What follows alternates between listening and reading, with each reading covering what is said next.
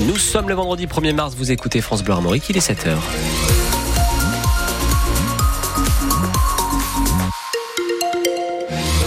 Et à 7h, un tout petit ralentissement sur la départementale 175.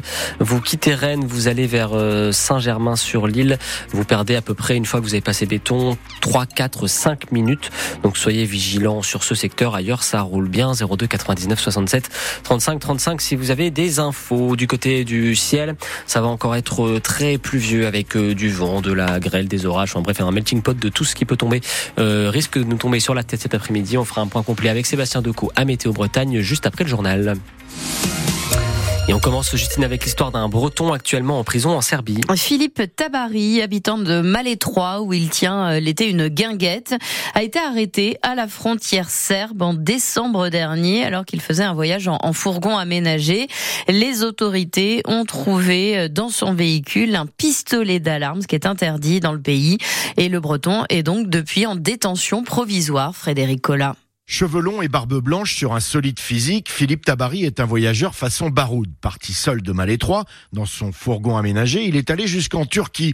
Il y a pris l'avion direction l'Inde puis l'Europe centrale pour ce trip qu'il pensait être le dernier après une vie très remplie. Son fils Thibault. Ah ben, mon père, il a vécu 15 ans en Afrique. Il a été président des, des commerçants de la ville de Vannes dans une autre vie, il y a 30 ans. Il a tenu un magasin d'informatique. Euh, enfin voilà, il a, mon père, il a fait énormément de choses. Et sa dernière activité, c'est à Malétroit sur sa péniche. Ah bah Malétroit, il est connu parce que euh, il fait aussi guinguette pendant les beaux jours. Euh, c'est vraiment sympa, quoi. Il y a des, concerts qui sont organisés l'été. Euh, il y, a, il y a, des rassemblements de motards, parce que mon père est motard. Des fois, il y a des centaines de motos qui sont stationnées devant la péniche. Enfin, voilà. Mi-décembre, Philippe Tabary était sur le retour pour assister à la naissance de sa petite fille, mais le voyage s'est arrêté à la frontière serbe pour un pistolet d'alarme présent dans son fourgon. Il est incarcéré depuis dans la plus grande prison de Serbie. Bah, au début, je m'inquiétais plus ou moins. Je pensais que ça allait durer qu'un mois et qu'il allait être libéré euh, sous bracelet électronique, euh, vous voyez, assigné à résidence. Mais c'est pas ce qui se passe réellement. Philippe Tabary risque jusqu'à 12 ans de prison. Son procès devrait avoir lieu le 13 mars. une cagnotte a été ouverte sur euh, le site Litchi pour soutenir les frais de défense de euh, Philippe Tabary. Un millier d'euros a déjà été récolté. L'horreur à Gaza où plus de 110 personnes sont mortes hier lors d'une distribution d'aide humanitaire. Une distribution qui a tourné au chaos. Les militaires israéliens ont ouvert le feu, ce qui a entraîné une bousculade et tous ces morts. L'armée israélienne explique que ces militaires se sont sentis menacés et que c'est pour cela qu'ils ont ouvert le feu tout en expliquant que la majorité des décès est due à la bousculade. La, la communauté internationale demande en tout, en tout cas des, des explications claires. Emmanuel Macron réclame vérité et justice. Le Conseil de sécurité de l'ONU s'est lui réuni en urgence à huis clos hier soir pour discuter de ces événements. En France, c'est le début ce matin de la grande collecte annuelle des Restos du Cœur. Plus que jamais, l'association créée par Coluche a besoin de nous pour récupérer des denrées alimentaires et des produits d'hygiène. 80 000 bénévoles seront positionnés devant les supermarchés partout en France. Les Restos du Cœur qui étaient en, difficulté il y a six mois. Euh, depuis, ça va un peu mieux, même si la situation reste fragile, prévient leur président Patrick, euh, Patrice Doré, car les bénéficiaires sont toujours plus nombreux. On a des retraités qui ont travaillé toute leur vie, qui n'ont plus les moyens de manger. On a des personnes qui travaillent qui, une fois payé le loyer et les charges locatives, n'ont plus un euro pour vivre. On a des étudiants qui font tout pour bosser avec des jobs d'étudiants, qui espèrent avoir une vie où ils pourront se nourrir et vivre décemment. Et puis on a des bébés, des enfants, 126 000 bébés aujourd'hui. Et si l'on n'y fait rien, ce seront les adultes accueillis demain au Resto du Cœur. C'est ça qui est inacceptable. On voit bien depuis bientôt 40 ans que les Restos du Cœur existent et aujourd'hui rien n'a changé, sauf en pire. À quel moment va-t-on se dire simplement que ce n'est pas une fatalité chaque année d'avoir des chiffres qui augmentent? Ce n'est pas normal. Ce n'est pas acceptable de se dire, tiens, ben, l'année prochaine, on aura des pauvres en plus. Non, ce n'est plus acceptable. L'an dernier, les Restos du Cœur ont aidé 1,3 million de bénéficiaires. Euh, les bénévoles nous attendent donc dès aujourd'hui et tout ce week-end pour récolter des dons. Sachez aussi que ce soir, France Bleu, radio partenaire des Restos, euh, diffuse en intégralité le concert des Enfoirés. Ce sera à partir de 21h10. Euh, d'ailleurs, est-ce que vous allez suivre ce concert? Est-ce que vous avez l'habitude d'acheter le CD ou le DVD des Enfoirés?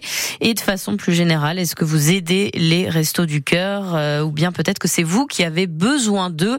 Venez nous parler de votre relation, de votre attachement au Resto du Cœur ce matin. C'est au 02 99 67 35 35. Une intoxication d'origine inconnue dans les locaux de la CPAM de Vannes hier matin. Huit salariés ont été malades avec des maux de tête, des maux de gorge, des picotements aux yeux.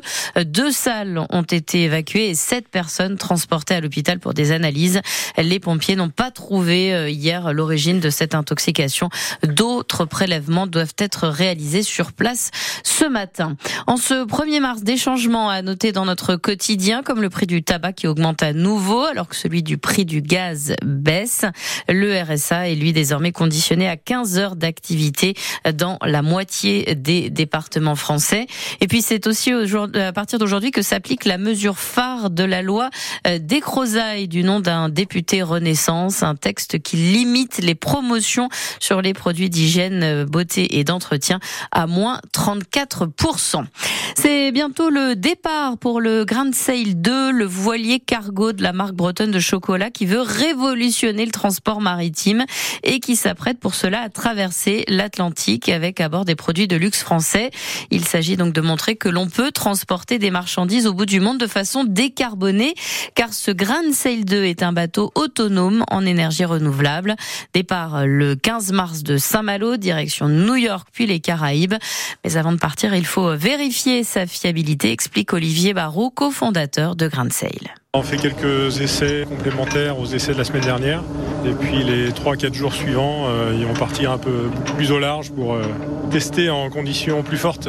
Et là, on va essayer entre autres euh, la production d'énergie avec les hydrogénérateurs, donc, qui sont des hydroliennes en fait, qui sont sous le bateau, qui ont été conçus spécialement pour ce programme, parce qu'ils n'existaient pas avant. Et donc là, ça nous permet de produire de l'énergie pour le bord totalement décarboné, ce qui est le programme de ce navire. Et en tout, huit marins hein, et membres d'équipage seront présents pour cette traversée. On embarque à bord aussi de ce Grand Sail 2. Ce sera dans l'écho d'ici à 7h15. Le Stade Rennais se rapproche de la finale de la Coupe de France. Les Rouges et Noirs ont battu le Puy 3 hier soir à Saint-Etienne en quart de finale. Ils n'ont pas été flamboyants face au club de National 2, mais ça suffit donc pour aller en demi. Et l'homme du match, ce fut à nouveau hier soir Benjamin Bourigeau qui a inscrit un doublé.